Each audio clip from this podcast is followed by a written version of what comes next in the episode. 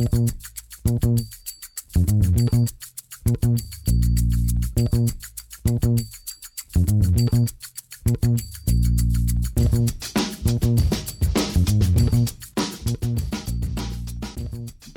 ist 4 Uhr in der Früh und damit hallo und herzlich willkommen zu Football Rausch. Mein Name ist Tim Rausch und an meiner Seite ist nach Wochen der Frühstücksabstinenz auch mal wieder Rahman Ruprel. Hallo Rahman.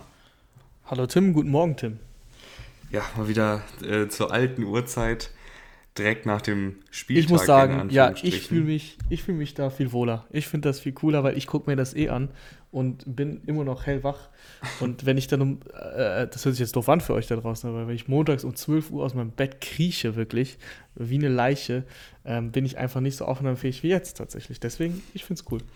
Ja, wir haben heute die, die vier Divisional Playoff-Spiele zu besprechen. Und wenn ihr das auch so cool findet wie Rahman, dass wir hier ähm, uns mitten in der Nacht hinsetzen, dann lasst gerne bei Spotify und iTunes und Co.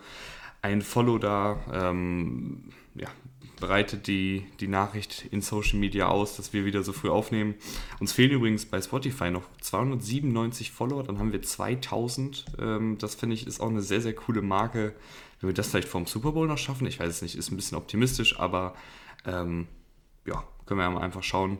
Also wenn ihr irgendwie ähm, gerade ihr bei euren Eltern seid oder sonst wo, dann geht einfach auf deren Spotify-Accounts, folgt da auch nochmal ähm, und stellt sicher, dass wir die 2000 erreichen, aber Rahman jetzt ähm, nicht lange drum herum fackeln.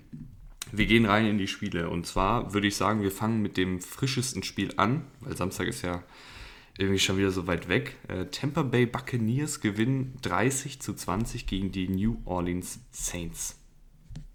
Ja, es war also etwas Allgemeines zu allen Spielen. Ich fand, es war wirklich, die Qualität war für die Playoffs für mich nicht gut. Äh, ein bisschen enttäuschend. Wenn man jetzt kurz über den Samstag nur äh, drüber fliegt, waren beide Spiele jetzt ähm, nicht sehr spannend. Jetzt das Chiefs-Spiel, wo man noch gedacht hat, das wäre am spannendsten, äh, beziehungsweise wo, das, wo man gedacht hat, das wäre am deutlichsten, das war das spannendste Spiel noch. Und jetzt auch, das, hier war es tatsächlich die ganze Zeit eng bei den Bucks, aber es hat mich nicht gepackt, weil die Qualität, egal ob es jetzt äh, Brady war, der zumindest fehlerfrei gespielt hat, das muss man ihm lassen, und ähm, sein Stiefel runtergespielt hat, das Wichtigste gemacht und das Spiel auch zu Recht gewonnen. Äh, auf der anderen Seite hast du Drew Brees, der sein sehr wahrscheinlich letztes Karrierespiel gerade abgeliefert hat. Jay Glazer hat es berichtet vor dem Spiel, dass das, das beziehungsweise dass er nach der so aufhört und sie haben verloren, sie sind raus. Deswegen, das war es sehr wahrscheinlich und Drew Brees halt mit sehr vielen Fehlern ähm, du hast halt das ganze Spiel gespürt, dass, dass der Arm nicht, nicht mehr funktioniert. Downfield ging gar nichts. Das Einzige, was Downfield ging, kam tatsächlich von James Winston, der bei dem Trickplay drauf war. Ähm, überragend, äh, dieses Play von den Saints, dass sie sich das von den Bears kopiert haben. Das war ja das, wo Javon Wims den Ball gedroppt hatte. Äh, Trayvon Smith hat den Ball nicht gedroppt, das war ein Touchdown, aber ansonsten einfach die Qualität des Spiels hat mich nicht mitgerissen. Äh, Breeze, man hat einfach gesehen, dass, dass es jetzt irgendwann auch zu Ende geht. Ja, leider, ne? Also man muss ja echt sagen, Wahnsinnskarriere.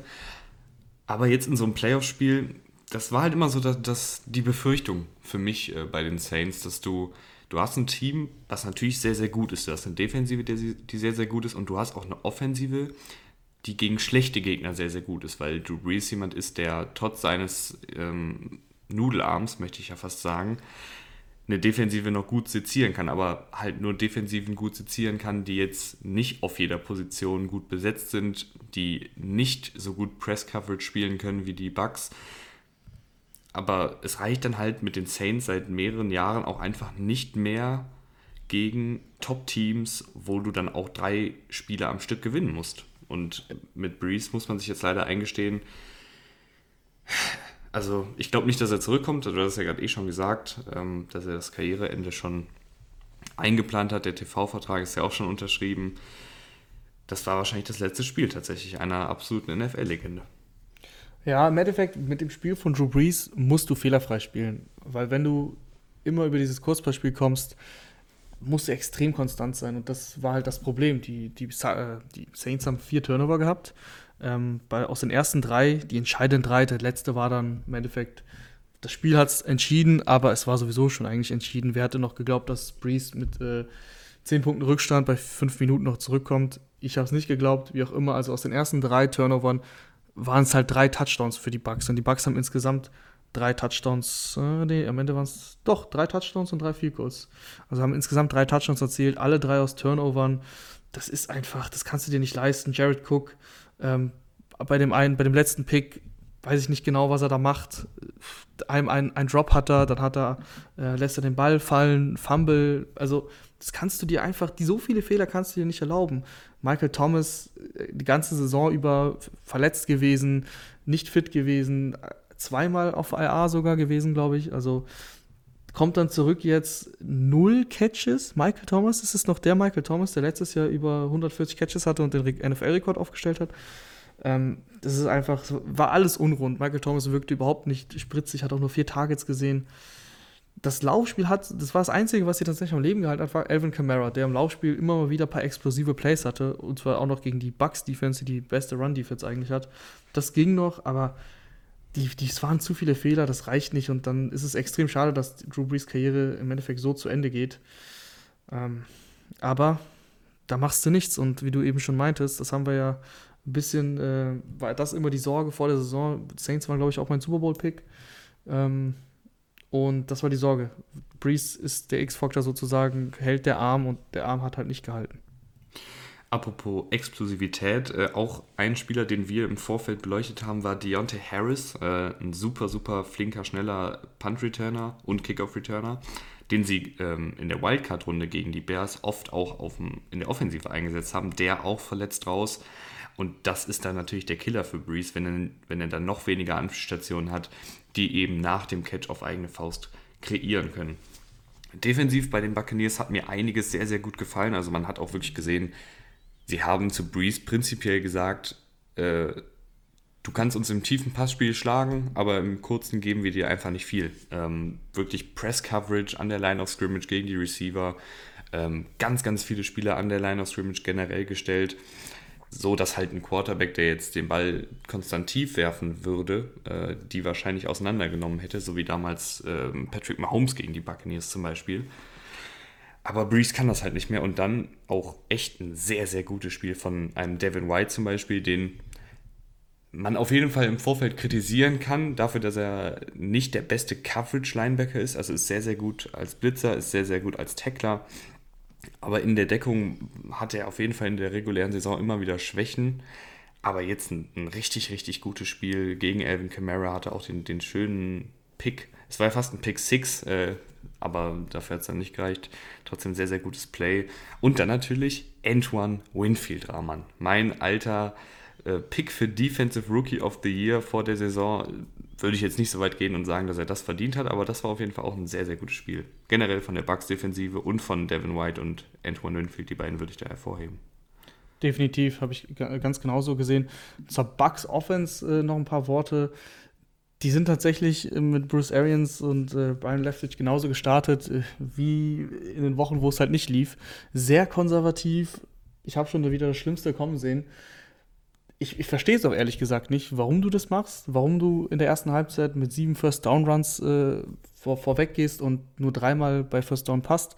Du hast super viel Glück, dass Drew Brees äh, da einfach einen schlechten Wurf dann landet und ähm, Sean Murphy Bunting den Ball pickt. Das war ja, der ist ja bis zur zwei oder drei Yard Linie gelaufen. Das war ein geschenkter Touchdown. Ansonsten machen die Bucks einfach wieder nichts in diesem, äh, die Bucks Offense in dieser ersten Halbzeit nichts.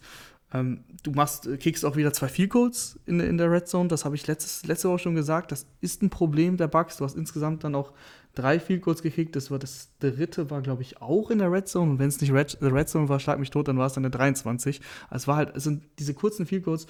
Das hat dir jetzt nicht geschadet, weil du auf den Ball aufgepasst hast, keine Turnover hattest und Drew Brees bzw. die Saints insgesamt vier Turnover hatten.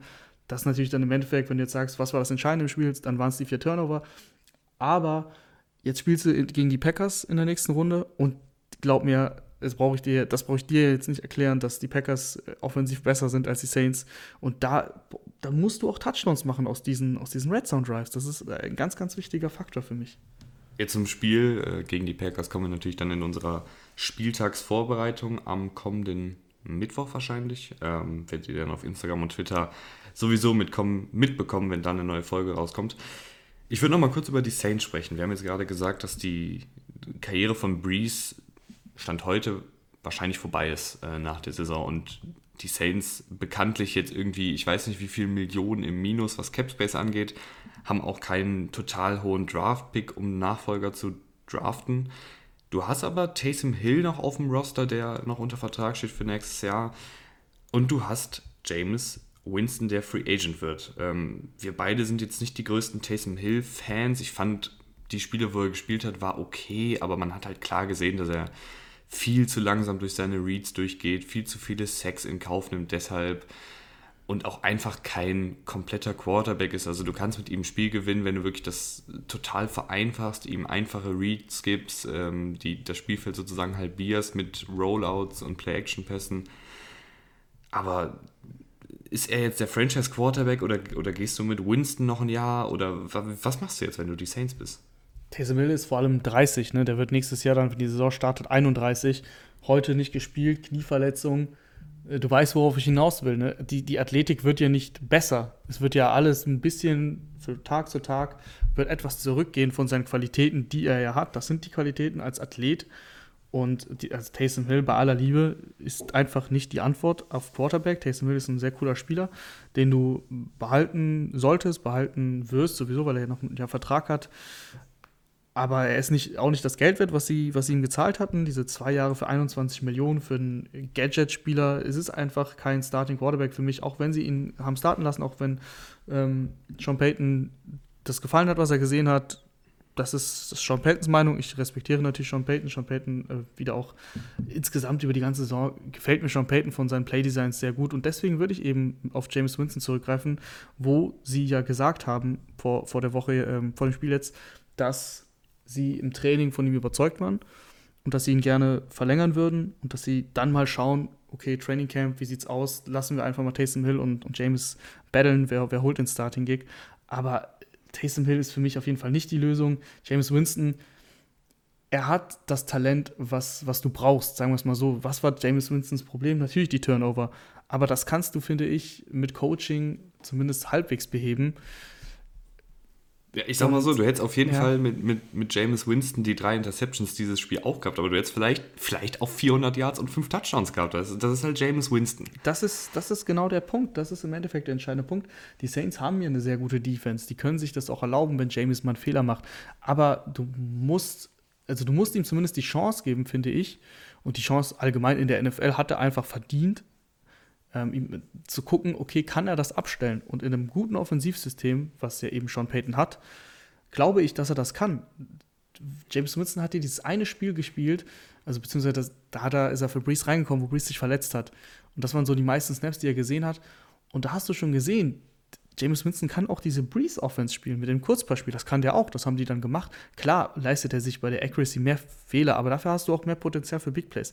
Also ich glaube schon, dass du die Fehler, die er gemacht hat bei den Bucks, vor allem dann in der Saison mit Bruce Arians, wenn wir jetzt mal jetzt rückblickend auf diese Saison schauen, dann wundert es mich gar nicht, weil die Bruce Arians Offense ist halt einfach super krass downfield. Da geht alles mit Big Plays und wenn du James Winston hast und dem sagst, er soll 30 Mal im Spiel tief werfen, dann passieren halt Fehler, logischerweise bei James Winston. Deswegen, wenn du diesen Weg gehst, wie die, wie die Saints, über konstantes Passspiel, Kurzpassspiel, dann finde ich, kannst du das mit James Winston lösen und zumindest als Bridge Quarterback bist du sofort nächstes Jahr mit James Winston zumindest ein Playoff-Kandidat locker und wer weiß, vielleicht hat James Winston äh, eine sehr gute Saison, dann kann es noch weitergehen. Ich finde, wenn du jetzt James Winston absägst und äh, jemanden aus dem Draft holst, ist natürlich immer schwierig, kannst du nicht sagen, äh, ob der sofort einschlägt wie ein Justin Herbert oder ob er ein bisschen Zeit braucht wie ein Tour. Wissen wir jetzt nicht, das ist eine Lotterie im Endeffekt.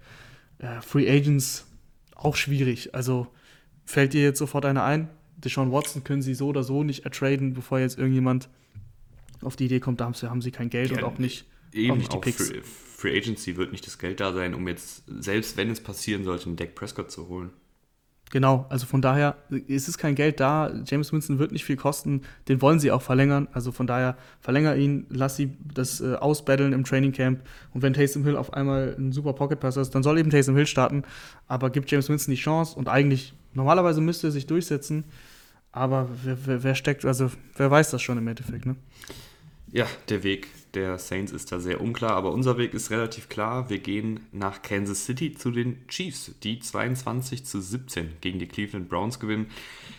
Und ich muss mich ja fast schon entschuldigen. Ne? Ich meine, das gehört da auch dazu. Wir feiern uns für unsere guten Takes, aber man muss auch sagen, wenn wir mal daneben liegen, muss man das ja auch offen und ehrlich zugeben. Und irgend, irgendwas in mir hatte ja doch gedacht, dass die Chiefs vielleicht ein bisschen eingerostet sind, dass die Browns vielleicht früh in Führung gehen können und die Chiefs sich dann erst irgendwann berappeln, wenn es vielleicht sogar schon zu spät ist. Äh, und deshalb habe ich dann doch gerade mal einen Fünfer auf die Browns gesetzt. Aber es sollte nicht sein. Also wirklich. Ähm, Wenn ich das richtig gesehen habe, war das doch eine Gratiswette. Tim. Ja, war eine Gratiswette. Aber trotzdem. Ja. Als Student muss man da wirklich alles gewinnen. ähm, trotzdem Hut ab. Äh, Chiefs wirklich gestartet wie die Feuerwehr. Ähm, nach den zwei Touchdowns, die sie da direkt im ersten Viertel gemacht haben, dachte ich, das, das wird hier irgendwie ein 50-Punkte-Spiel, weil einfach alles so, so gut aussah. Also der erste Drive mit 10 Plays, der zweite Drive mit 7 Plays, ähm, auch das ganze Feld immer runter gemarschiert mit sehr, sehr guten Playdesigns, mit Tyreek Hill als Läufer, mit, äh, mit coolen Bubble-Pässen. Also da dachte ich echt nach, den ersten, nach dem ersten Viertel, das wird hier ein langer, langer Arbeitstag für die, für die Browns. Ja, auch Nicole Hartmann wurde gut eingebunden. Finde ich, kann man auch durchaus öfter machen. Einfach mit diesen, mit diesen kurzen Pässen, ähm, Touchpässen, genau so, so, so heißt es richtig. Das ist kein großes Risiko und du hast einen super Athleten, der dann Downfield laufen kann. Einmal ähm, übrigens sehr, sehr schön von Miles Garrett noch eingeholt. Das war sehr beeindruckend, dass Miles Garrett dann es schafft, dass er so ein Freak-Athlet ist, dass er eben Nicole Hartmann, der eigentlich schon vorbeigezogen ist, noch einholt und tackelt. Ähm, nichtsdestotrotz fand ich, dass die Browns es gar nicht schlecht gemacht haben mit Mahomes. Du hast diese Band But Don't Break Defense gespielt, hast Yards zugelassen, eben deswegen waren die Drives dann auch so lang am Anfang. Hast dann einmal zumindest auch ein Field Goal nur zugelassen. Du hättest es eigentlich beim ersten Drive auch geschafft, aber Tackling ist dann eben das A und O in dem Moment. Und äh, Daryl Williams war es, glaube ich, der bei Second Down dann Ball gefangen hat an der Line of Scrimmage im Endeffekt. Also wenn du den da dann tackelst, ich glaube Taki Taki war es, der stand auch direkt da, der muss ihn nur packen und tackeln, dann ist es ein Dritter und lang ganz, ganz schlechte äh, Technik, kriegt das Tackle nicht hin, er kommt gar, gar nicht richtig hin. Ja, und dann hast du einen dritten und zwei und daraus entsteht ein Touchdown. Also, wenn du gegen die Chiefs spielst, darfst du dir solche Fehler nicht leisten. Das ist, klingt natürlich jetzt aus, für, für uns ist total einfach, das zu sagen, aber das wissen die auch selber und sie haben alles, du machst alles richtig in dem Moment und trotzdem ist das Play gut für die Chiefs und schlecht für dich und das ist einfach so bitter auch für die Browns. Und äh, wie du schon gesagt hast, die Chiefs haben einfach super den Ball bewegt. Die Browns hatten in der ersten Halbzeit drei Drives drei ganze Drives. Chubb ist den Ball fünfmal gelaufen davon und deine Identität ist das Laufspiel. Äh, Chubb hatte fast genauso viele Drops wie, wie, wie Laufversuche im, im, in der ersten Halbzeit. Das war natürlich auch ein Killer, dass, dass Chubb dann Screen Pass zweimal, äh, einmal droppt dann normalen Pass, glaube ich, einmal dann Screen Pass. Der Screen Pass, da hatte er so viel Raum. Also du hast zumindest Punkte liegen lassen. Und der, wenn du denkst, das, wär, das wäre ein Killer gewesen, dann kommt noch äh, der, der Fumble von Higgins, ähm, was auch eine Flagge hätte sein müssen wegen Helmet, Hit, Helmet to Helmet. Fumble in die Endzone. Ich weiß nicht, wie du diese Regel siehst. Das war ja dann eine große Diskussion auf Twitter. Gab es ja alle möglichen Takes. Äh, die meisten hassen diese Regel. Ich kann sie natürlich auch nicht leiden, weil es einfach, einfach irgendwie nervig ist, dass du, dass du so krass bestraft wirst für das Play. Ähm, aber so ist, so ist Football und äh, das ist dann im Endeffekt, reicht es dann nicht, wenn du wenn du einmal äh, die Drops hast für, von Chubb und dann auf der anderen Seite sowas passiert, ein Fumble und dann hast du noch Pech, dass es kein, keine Flagge gibt, dann ist es super schwer gegen die Chiefs. Ja, so, so ein Play, ähm, der, der Fumble in die Endzone nimmt dir natürlich total den Wind aus den Segeln. Ne? Ich meine, du, du bist prinzipiell, klopfst gerade an die Tür ähm, zur Endzone und dann verlierst du den Ball und auf einmal hat dann Mahomes den Ball an der eigenen 20 sogar. Also nicht mal irgendwie da, wo der Ball gefummelt wurde, an der 1, sondern an der eigenen 20. Und ja, das ist ein kompletter Drive-Killer, wie du sagst. Und es ist auch ein, wie man immer so schön sagt, Momentum-Swing. Was hältst du denn von, von der Regel? Das interessiert mich jetzt. Ich, ich fände, ist schwierig, ist schwierig. Also normalerweise ist ja, wenn der Ball dann out of bounds geht, ähm, der Ball ja da, wo er out of bounds gegangen ist und dann aber für das Team, was gerade in der Offensive ist. Mhm, und das ist normalerweise, ich, ja. Ja, ich weiß, ich, ich habe eigentlich gar nicht so eine starke Meinung zu der Regel. Die ist halt einfach so da. Ich, ja. ich finde, ich finde einfach. Ich, find ich bin auch zu müde, um mir jetzt irgendwie hier zu erörtern, ob ich die gut oder schlecht finde. Wenn, wenn ihr alle sagt, die ist schlecht, dann finde ich die auch schlecht. Da solidarisiere ich mich mit euch. Dann, dann sage ich einfach mal ein bisschen was dazu. Ähm, ja, ich habe es ja eben schon kurz gesagt, dass die Regel, ich, ich finde sie einfach, sie ist zu hart. Also es ist, ein, es ist natürlich ein, ein Fumble, jetzt mal Helmet to Helmet, vergessen wir mal ganz schnell, sagen wir mal, es war ein sauberer Hit. Dann ist natürlich ein erzwungener Fumble, aber nirgendwo auf dem Feld ist ein erzwungener Fumble sofort Ballbesitz. Ne? Du musst ihn natürlich auch recovern und es recovert ihn ja keiner. Es, keiner. Kein Spieler recovert ihn. Also warum ist es automatisch dann der Defensive-Spieler mit dem Ball? Ich, ich habe es dann ein bisschen auch bei Twitter rumgelesen und haben natürlich viele gesagt, ja, was willst du denn sonst machen? Was ist denn, sollen sie jetzt den Ball an der Eins bekommen? Sollen sie jetzt gar nicht dafür belohnt werden, die, ähm, die Chiefs? Also Sorensen mit dem, mit dem Hit, soll Sorensen jetzt gar nicht dafür belohnt werden, dass er, das, dass er den Hit landet? guter Punkt, habe ich mir auch darüber Gedanken gemacht und dann bin ich über einen Tweet von Mina Keims gestolpert. Ähm, die ist Moderatorin bei ESPN. Sehr, sehr witzig übrigens. Ähm, die hat getweetet, du solltest beim Spot vom Fumble 10 Yards Strafe bekommen und dann da den Ball. Ist natürlich sehr random, also ja, war, jetzt einfach, war, war, jetzt einfach, war jetzt einfach ein Gedankengang. So, es haben wir viel überlegt, so was kannst du machen. Ähm, aber ich finde es tatsächlich, ich finde es besser, als was es jetzt ist. Also Touchback finde ich wirklich, finde ich sehr hart. Ähm, genauso, wenn du den direkt, wenn du den Ball behältst und an der, an der 1 ist auch Quatsch, weil du musst schon den Defender ein bisschen belohnen und das ist so ein Mittelweg. Ist natürlich, natürlich einfach nur so ein Gedankengang. Ähm, aber ich wüsste jetzt auch nicht, wie du es besser lösen sollst. Das ist halt mein Punkt im Endeffekt.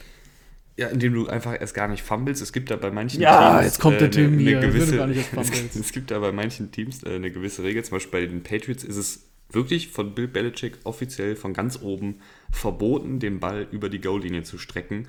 Ich kann da natürlich auch jeden Spieler verstehen. Ne? Ich meine, ich glaube, wenn ich in der Situation wäre, würde ich auch, auch noch versuchen, mit der Superman-Geste da irgendwie in die Endzone zu kommen und mich unsterblich zu machen. Ähm, also auch jetzt kein großer Vorwurf an Richard Higgins. Aber bei manchen Teams ist es, wie gesagt, einfach eine Regel, nicht äh, versuchen, den Ball mit ausgestreckten Armen noch über die, die Endzone zu, zu schieben. Bei den Titans ist es auch eine Regel. Da äh, habe ich jetzt auch ein Video gesehen, was dann rausgeholt wurde mit Tannehill, der das jetzt gemacht hatte in Woche 14 oder sowas. Und da haben sie gezeigt, wie er sich freut an der Seitenlinie. Und du siehst Mike Rabel, wie er wirklich nicht mit der Wimper zuckt, ihm auch nicht gratuliert für seinen Touchdown, was übrigens ein sehr athletisches Play war, ähm, das Play von Tannehill. Und dann geht irgendwann Tannehill zu, zu Rabel und sagt, äh, I know, und will seinen Coach aufmuntern, dass er weiß genau, weiß genau, dass er das nicht darf und das nicht machen soll. Und es stimmt natürlich, äh, Risk-Reward, also was dein Risiko, den Ball zu verlieren, ist natürlich viel größer als das, was du bekommst. Du hast sowieso First, First Down an der Goal-Line.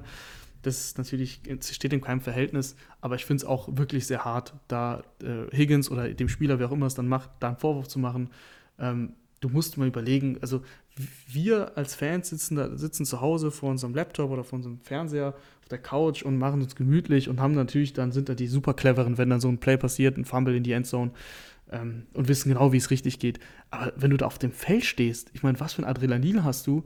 Äh, natürlich wird dir das, wird das gecoacht, dass du in so, selbst in solchen Plays dann immer noch äh, cool sein musst und im Kopf klar sein musst und dann wissen musst, was du zu tun hast. Aber es ist, das kann man ja nicht einfach löschen. Also du hast so viel Adrenalin, du hast gerade einen guten Catch gemacht, kurz vor der Halbzeit, du siehst die Endzone schon vor dir, da jetzt Higgins ein Vor du siehst schon, Du siehst schon, wie, wie es mit Musik unterlegt wird, während du in die Endzone reinfliegst. Ja, also das sind immer noch Menschen, das sind, das ja. sind Sportler, die ehrgeizig sind, die wollen natürlich, die schauen auch auf ihren eigenen Erfolg irgendwo, vor allem in der NFL, äh, wo deine Zeit begrenzt ist, wo es dann eventuell um Verträge geht und dann vielleicht hast du einen Boni für einen Touchdown. Also da jetzt dem Spieler einen Vorwurf zu machen, finde ich sehr hart. Ich würde sagen, wenn jemand es nicht macht, soll man diesen Spieler loben, aber der Vorwurf, Vorwürfe jetzt machen, ähm, Higgins, das finde ich einfach, das ist eine Nummer zu viel für mich. Habe ich, hab ich auch nicht gemacht. Ich nee, ich meinte auch gar nicht dich. Ich habe es aber ein paar Mal gelesen bei Twitter und ähm, da dachte ich mir einfach so, irgendwo hört es auch auf, wenn man, wenn man wie ich, wie du, wie wir alle zu Hause Football guckt und da immer den Besserwisser raushängen lässt.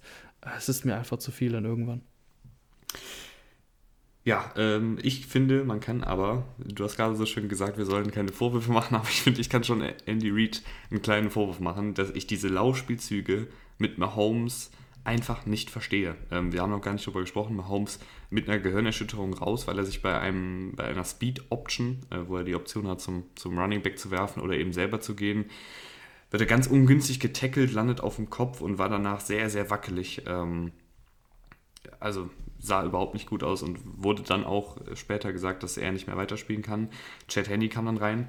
Aber generell, warum ich, warum ich da Andy Reid einen Vorwurf mache, Mahomes hat so viele Möglichkeiten, die 5, 6, 7, 8 Yards zu holen, die er normalerweise mit seinem Laufspiel rausholt. Das, du das in meinen Augen gar nicht brauchst, oder? Ja, ich meine, es war Dritter und kurz.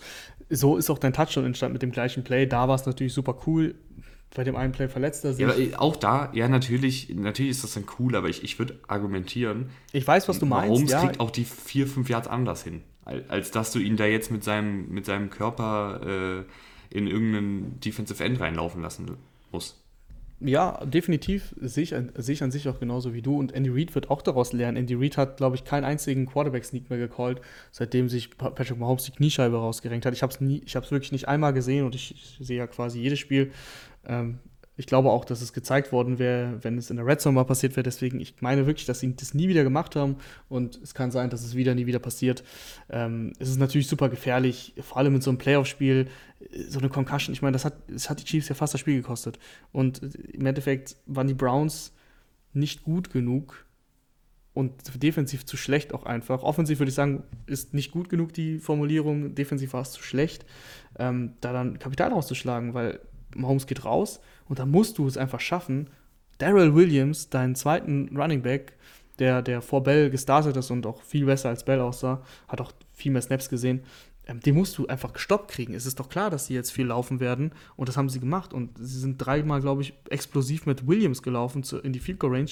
Das sind dann drei Punkte, die du kassierst. Im Endeffekt macht es das jetzt nicht aus, ne? 22-17, aber du weißt ja nie, wie das Spiel verläuft. Das darf einfach nicht sein. Du kannst es dann nicht zulassen. Du musst dann, dein Defense muss einfach dann besser spielen. Ähm, und ja, das ist, das ist einfach, dann hast du, dann hast du das Momentum wieder auf deiner Seite, weil Chad, Chad Henney in einem Drive, ähm, nachdem du dann selber gescored hast mit Hand, einen Pick wirft in die Endzone und dann irgendwie, ich weiß nicht, wie es dir ging, aber ich fand die Browns jetzt nicht vom Playcalling, aber sie sind dann auch einmal, glaube ich, bei Vierter und Kurz dann dafür gegangen und haben es auch geschafft. Ähm, aber die Mannschaft wirkte nicht so, wie ich mir das vorstelle, im Sinne von, dass die ready wäre, so jetzt, ja, jetzt schaffen wir es, jetzt ist Mahomes weg, jetzt haben wir den Ball, jetzt haben wir gerade einen Pick geholt. Das, dieses berühmte Momentum war, ist komplett auf deiner Seite. Es war einfach, es wirkte irgendwie behäbig, dann ist Chubb gelaufen in, äh, für, für keine Yards, dann hast du Dritter und Elf, dann machst du einen Pass auf, auf Hand, äh, parallel zur Line of Scrimmage für ein Yard. Wenn du da ein 5-Yard-Play machst oder 6 Yards, dann kannst du dafür gehen, so pantest du und kriegst den Ball, siehst den Ball nie wieder, weil du auch dann defensiv wieder gegen, gegen Chad Henney dann 14 Yard Rush zulässt bei Dritter und 14 und dann war es natürlich Wahnsinn. Anything is possible, hat Mahomes ja so schön nach dem Spiel getweetet. Genau, also, also dann war es ja immer noch, war es ja immer noch Fourth Down, aber das, das, dass sie dann dafür gehen, äh, mit einem Pass ohne, äh, ohne eine Timeout zu nehmen, sie haben gefühlt nicht mal nicht mehr richtig probiert, ähm, die Defense der Browns ins, ins Offside zu locken. So einfach eine Speed-Option und dann zu, zu, zu Tyreek Hill. Äh, Hut ab, Hut ab vor den Guts von, von Andy Hill, äh, Andy, Andy Hill, Andy Reid. Und ähm, ja, auch, auch Henny, stark, stark gespielt. Auch, auch wenn er den Pick hat, also der wird da einfach reingeworfen, da, da kann man jetzt nicht so viel äh, erwarten. Ja, und damit sind die Browns leider aus den Playoffs ausgeschieden. Und aus deiner Sicht sind auch leider die Baltimore Ravens ausgeschieden. Und zwar relativ sang- und klanglos mit 3 zu 17 gegen die Buffalo Bills. Ein hartes Spiel, glaube ich, für dich vor allen Dingen. Ähm, auch ein, was man, das sind dann immer so Sachen, damit rechnet man vorher ja gar nicht. Ne? Wenn wir über das Spiel sprechen, ja, worauf kommt es an? Ja, das und das und das. Und dann guckt man sich das Spiel an und es pustet wirklich aus allen Löchern. Es ist so windig, dass das einfach wirklich tatsächlich das Spiel beeinflusst, oder? Total, total. Also wenn, wenn Justin Tucker zwei Field hintereinander verschießt, die nicht mal aus 50 Yards oder so waren, sondern aus 41, ähm, dann ist also der Wind definitiv ein Faktor. Tyler Bess hat auch einen Field verschossen. Aber im Endeffekt muss man sagen, dass beide Defenses dieses Spiel dominiert haben. Josh Allen hat jetzt auch nicht das beste Spiel, hatte im Endeffekt einen wirklich richtig guten Drive. Das war der direkt nach der Halbzeit. Das war dann auch ein Touchdown auf Dix. Aber das Spiel war die ganze Zeit ausgeglichen. Ich meine, es stand zur Halbzeit, ähm, es stand lang 3-0, dann zur Halbzeit irgendwie noch das 3-3 durch Tucker, das dritte Figur war dann drin. Dann kassierst du diesen Touchdown, aber dann hast du auch wieder einen guten Drive. Also, was heißt wieder? Dann hast du mal einen guten Drive.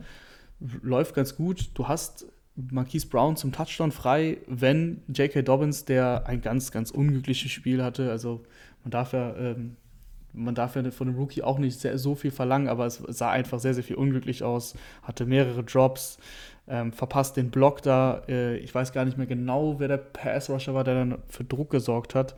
ob es Jerry Hughes war, ich bin mir nicht sicher. Auf jeden Fall kam dadurch der Druck und Lamar hatte keine Chance, den Ball anzubringen. Marquise Brown war komplett frei. Das wäre ein Touchdown gewesen. Ein Play später, Pick Six. Ich meine, steht 10-3, wenn das ein Touchdown ist, steht es unentschieden. Es wäre natürlich wahrscheinlich kein Touchdown geworden, aber ein Field Goal zumindest. Ähm, das Spiel läuft einfach komplett anders. So, Lamar äh, übersieht, übersieht den Verteidiger komplett underneath. Äh, Pick 6 ist, ist brutal. Statt 10 zu 10 oder 10 zu 6 steht es halt 17 zu 3, was einfach unfassbarer Killer ist. Du kriegst den Ball zurück und was dann passiert, wäre ja auch nicht passiert, wenn du da Punkte rausholst, aus, Punkte aus dem Drive rausholst. Ähm, die Snap-Probleme, die haben wir, haben wir dieses ganze Jahr schon ein paar Mal gesehen. Gegen die Patriots war es sehr extrem. Das war jetzt wieder äh, brutal. Das, das, das geht einfach nicht. Die, auch ähnlich wie die, wie die Saints Offense. Ähm, da, da, da mache ich jetzt einen Kreis, weil das war mein zweiter Super Bowl-Pick, waren ja die Ravens. Ähm, genau, die Ravens dürfen sich genauso wenig äh, Feder leisten wie die, wie die Saints, weil auch dieses Spiel ähm, der, der, der Ravens da muss einfach alles funktionieren, damit sie einfach einen sauberen und richtig guten Drive hinlegen. Big Plays durch die Luft sehen wir halt einfach selten mit Lamar. Das ist einfach so. Ähm, vor allem in den Playoffs kriegen die Teams das dann ganz gut hin, sich komplett gegen den, mit dem Lauf zu committen und den Lauf stoppen zu wollen. Und äh, die Bills haben, glaube ich, bis auf die ersten drei, vier Plays, wo, es so aussah, als ob die Ravens die Bills komplett überlaufen, äh, das ganz gut gemacht, haben die Box dann zugestellt.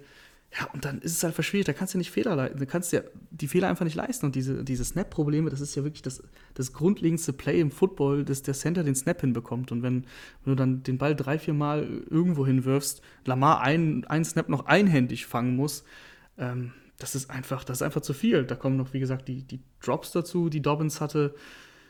Das ist dann irgendwo einfach zu viel und dann als ob es nicht schlimmer hätte laufen können, verletzt sich, äh, bei, verletzt sich Lamar eben bei so einem Play, bei so einem bei so einem Snap. Und dann ist das Spiel, wirkt es entschieden, obwohl es immer noch nicht entschieden war. Ähm, Huntley hat ja zum Beispiel Marquise Brown offen für einen Touchdown, trifft ihn leider nicht. Auch wegen des Windes kann man fast sagen, kann man ja, argumentieren. Es war, es war, die gleiche Richtung, wo auch Josh Allen Stefan Dix einmal krass äh, überworfen hat. Also kann man definitiv sagen, auch wegen des Windes. Und ich meine, Huntley ist, äh, glaube ich, vom Practice Squad von irgendwo dieses Jahr geholt worden. Äh, Free Agent, also Rookie.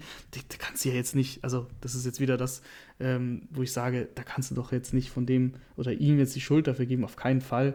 Schade, dass er ihn nicht trifft. Er war so offen, dass ich sage, Lamar Jackson oder egal wer, ein Starting Quarterback muss diesen Ball eigentlich anbringen, egal wie viel Wind da ist, weil der war wirklich weit offen. Ähm, bringt aber alles nichts. Das, das hat zum Spiel gepasst. Und ein eigentlich enges Spiel, was sehr, sehr defensiv dominiert war, sieht für mich am Endeffekt deutlicher aus, als es ist, wegen drei Plays, die hintereinander stattgefunden haben. Nämlich, ähm, dass Dobbins es nicht schafft, den, den Block anzunehmen und dadurch der Pass Rush kommt.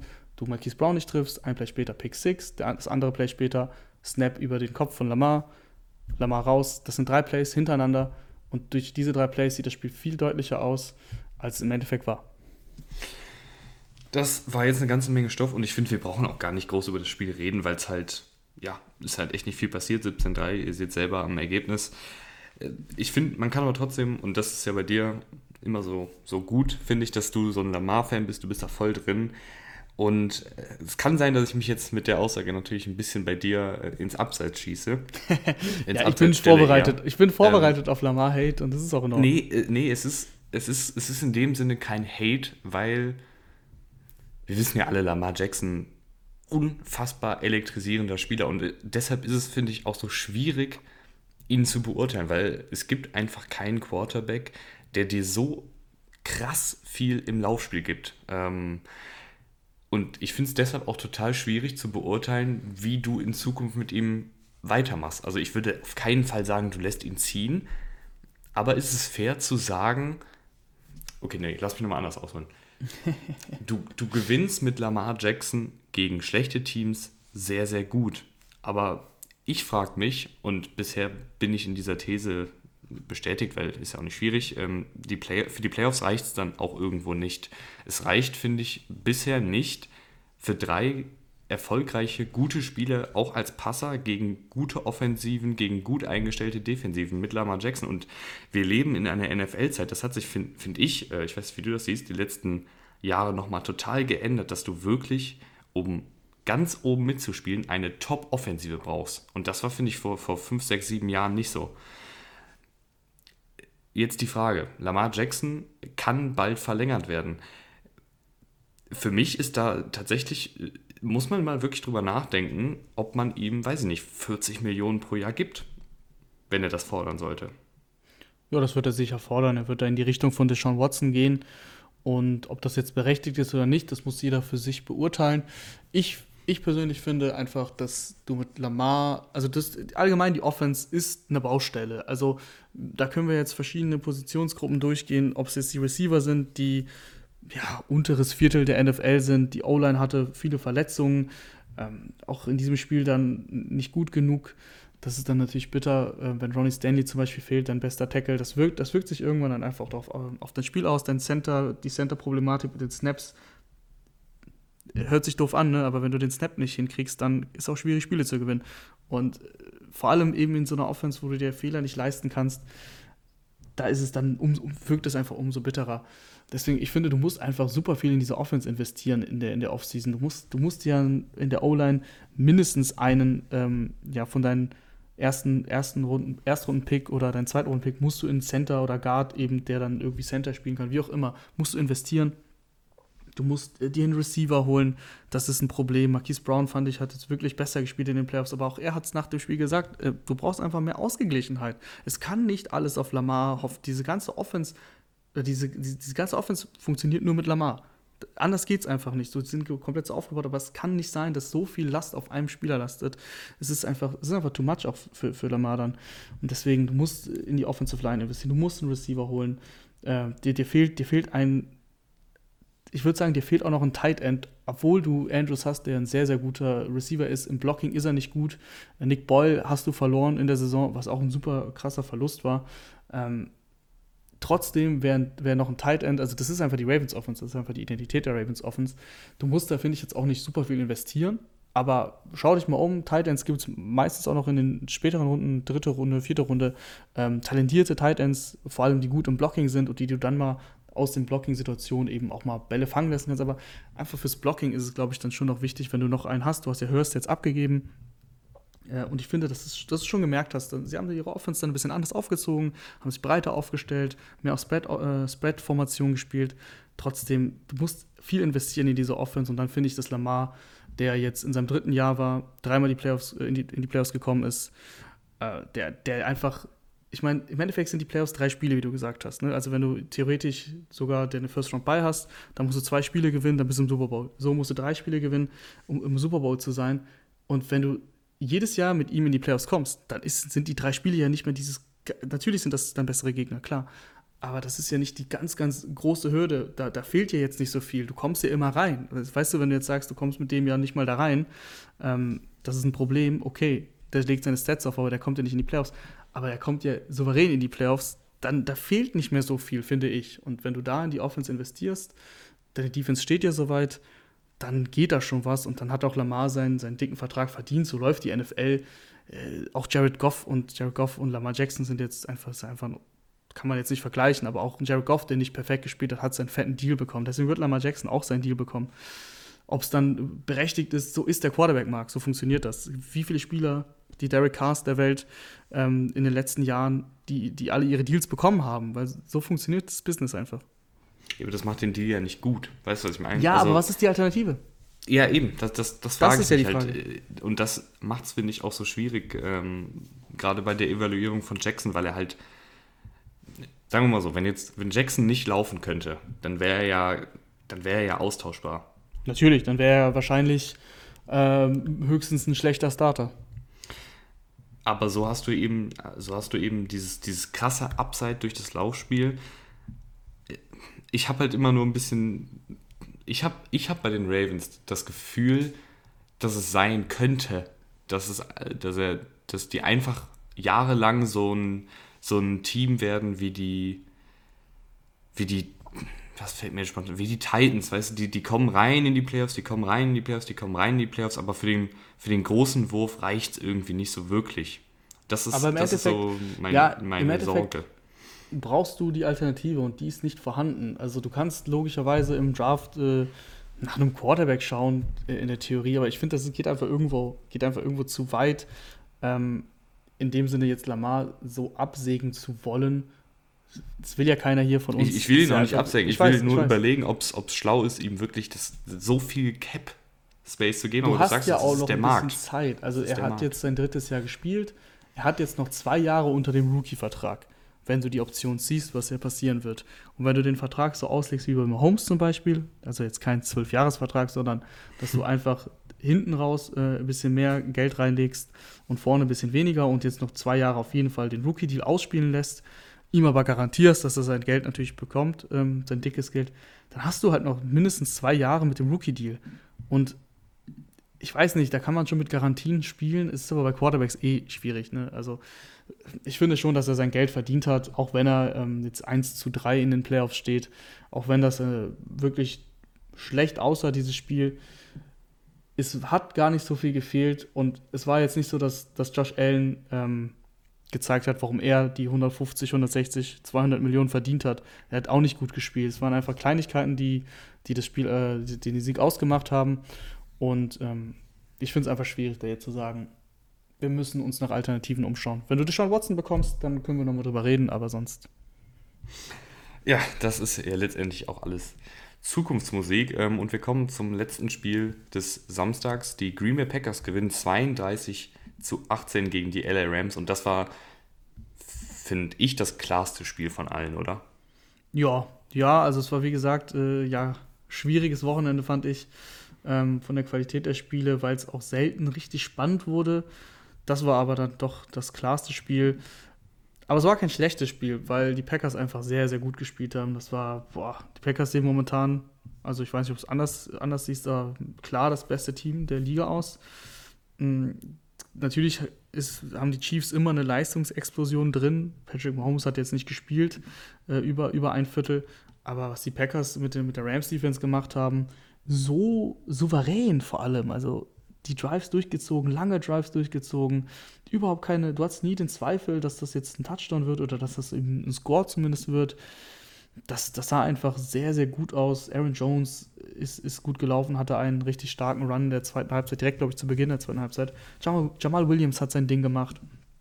Und wenn Aaron Rodgers was machen musste, ja, dann hat er halt was gemacht. Ne? Adams äh, neunmal gefunden, Al Nazar, dieser Touchdown, ist natürlich ein perfekter Wurf. Also das ist einfach so gut und mit so wenig Fehlern. Und Rodgers hatte kurz vor der Halbzeit eine kleine Phase, wo man gedacht hat, okay, was ist denn jetzt los? Warum will er denn jetzt die Punkte erzwingen? Hat er Glück, dass er nicht gepickt wird. Ansonsten, es ist einfach gut. Und was ich auch schon vom Spiel gesagt hatte mit Adams, ich glaube einfach, also ich glaubte, dass Adams gegen Ramsey sein, sein Ding machen kann, weil er so gut, weil es diese Offense so gut geschemt ist und weil es niemanden gibt, der einen Spieler so gut frei, frei schemt wie eben Matt LaFleur. Und das hat sich perfekt beim Touchdown gezeigt. Das war ein, ein Jahr Touchdown. Ähm, aber ich meine, es war bei Third Down, also ein ganz wichtiges Play. Adams geht in Motion, Ramsey läuft mit. Es reicht aber diese Motion, dass du diese Geschwindigkeit hast. Adam, äh, Ramsey muss durch drei, vier Spieler drumrum laufen. Und vorher ist er nochmal in Motion gegangen. Also Double Motion sozusagen. Double, sogar Double Motion. Und das reicht dann. Und dann hat er die Separation und dann ein äh, anderer Rams Defensive Back schaltet nicht so schnell, dass er quasi switcht, weil ich glaube, das hat Ramsey gefordert. Er hat sich ja sehr, sehr krass aufgeregt direkt nach dem Play. Habe ich erst überlegt, warum regt er sich jetzt auf? Also, es war ja, es war jetzt nicht so, dass es irgendwie eine Flag oder irgendwas, es war ein ganz normaler Catch. Aber ich glaube tatsächlich, dass, dass da der andere Rams Defensive Back, ich habe leider nicht gesehen, was war, ähm, da hätte switchen können und der hätte eine Chance gehabt, da Adams zu kriegen. Macht er nicht. So ähm, ist es ein Touchdown und das ist das, was ich meine. Also du kriegst Adams, egal gegen welche Defense, kannst du Adams auf dem Feld bewegen. Der kann den Slot, der kann auf äh, Außen spielen. Das ist, das ist total egal. Und der macht einfach seine Plays. Und wenn dann auch noch ein Donald nicht richtig fit ist und Aaron Rodgers wirklich sehr, sehr selten unter Druck steht, ja, dann haben die, haben die Rams einfach nicht viele Chancen, auch wenn die Rams Offense sogar ganz ordentlich lief. Ja, äh, Packers Offensive sehr, sehr gut. Natürlich, äh, Aaron Rodgers ist auch jemand, ich glaube, der, der, der, lächelt selbst dem Teufel in der Hölle zu. Ähm, wie, wie, eiskalt der teilweise durch die Drives marschiert ist, wie, wie cool der in der Pocket geblieben ist. Da habe ich dann noch die Situation im Kopf, wie er da in der eigenen Endzone steht, Druck kommt und er dann noch ganz entspannt einen Tippelschritt nach vorne macht und den Ball an seinen Passempfänger anbringt. Das war schon echt sehr, sehr beeindruckend. Auf der anderen Seite Goff ich fand ihn, ich fand ihn weder sehr gut, aber ich fand ihn auch nicht sehr schlecht. Ähm, man hat natürlich, was, was mir aufgefallen ist, McVay hat vorher gesagt, ähm, wir gehen überhaupt nicht äh, in J.R. Alexanders Richtung, wir, wir machen alles über links. Von, warte mal, wie viele Pässe sind das hier? Jetzt muss ich mal kurz rechnen. Ähm, von 27 Passversuchen ist, sind zwei Pässe auf die rechte Seite geflogen. Und auf der rechten Seite war J. Alexander. Und J. Alexander hat in seiner Deckung einen von zwei Passversuchen zugelassen, also wurde completed für minus drei Yards. ja, das war ein Screen Pass auf, auf Woods. Ich erinnere mich noch gut an das Play. Fand ich, eine, fand ich eine sehr, sehr coole Statistik. Also es ging wirklich alles über die linke Seite bei den, bei den Rams. Die Offensive war okay, ähm, fand ich war jetzt aber auch nicht doll.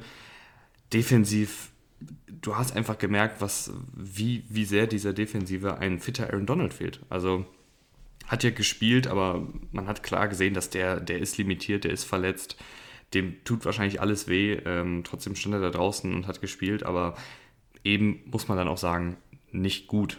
Ähm, das, das reicht dann einfach nicht, äh, wenn, jemand so angeschlagen spielt. Aber ja, letztendlich war es dann doch eine sehr, sehr klare Nummer. Äh, defensiv bei den Packers hat mir neben Alexander noch Rashan Gary sehr, sehr gut gefallen.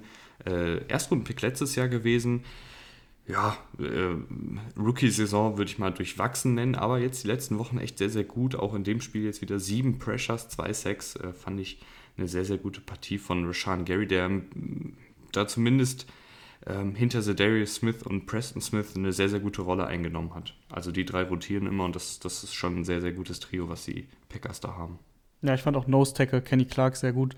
Nicht nur wegen den anderthalb Sacks, die er dann im Endeffekt auf dem Statistikbogen hat, war die ganze Zeit einfach ein Faktor ähm, als Nose Tackle. Akers ist sehr oft gelaufen, das hat er gar nicht ähm, schlecht gemacht. Akers hat ja im Endeffekt sogar gute 90 Yards rausgeholt, 5 Yards im Average. Trotzdem war ähm, Kenny Clark die ganze Zeit ein Faktor, äh, gut, sich gut bewegt als Nose Tackle. Auch einmal hat er einen Fall Start rausgeholt, ähm, weil er sich seitlich zur Line of Scrimmage bewegt hat. Äh, ein, ein Rams Offensive Lineman hat dann auf ihn gezeigt, als ob es ein Fall Start gewesen wäre, äh, als ob es ein Encroachment gewesen wäre, war es aber nicht. Ähm, das sind natürlich auch schöne, schöne Plays, die nicht im, im Statistikpunkt auftauchen, aber sind geschenkte 5 Yards, die du damit rausholst. Und ansonsten hatte ich, äh, genau, die Rams Offense, da wollte ich nur mal kurz drüber reden. Ähm, Jared Goff, wie du schon gesagt hast, sah nicht schlecht aus, war alles ganz okay, aber wenn du halt gegen so eine Mannschaft wie die Packers spielst, dann, dann ist es einfach nicht genug, weil die Packers, glaube ich, nur zweimal gepantet haben und einmal ähm, äh, ganz zum, zum, zum Schluss, also es hat dann keine Rolle mehr großartig gespielt. Und die Rams Drives, vor allem dann bei Third Down, bei so offensichtlichen Passing, Passing Downs, ist die O-Line relativ schnell komplett kollabiert. Also da hatte dann Goff auch gar keine Chance.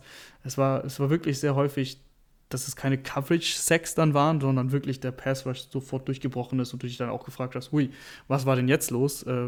Rams Offensive Line doch eigentlich ganz gut, aber ein paar Plays haben sie sich dann freigenommen, vor allem dann eben bei diesen klaren Passing Downs. Ja, und dann ist es einfach, es, es reicht einfach nicht. Das war, war alles okay, aber es reicht einfach nicht für so eine Mannschaft wie die Packers, die aktuell einfach sehr gut drauf sind. Ja, und dann haben wir jetzt bald die Conference Championships. Ähm, da werden wir natürlich dann auch am Mittwoch wieder eine Folge machen. Ich hoffe, die Folge. Oder hast du noch was, Rahman? Jetzt, jetzt habe ich schon ja, nee, das Outro gemacht. Alles gesagt. Ähm, dann würde ich sagen, gehen wir jetzt beide schlafen. Ich habe ja in ein paar Stunden schon wieder Uni und du kannst in Ruhe ausschlafen. Wir wünschen euch einen schönen Montag, falls ihr das jetzt am Montag schon hört, ähm, und einen guten Start in den Tag. Bis zum nächsten Mal. Tschüss. Ciao, ciao.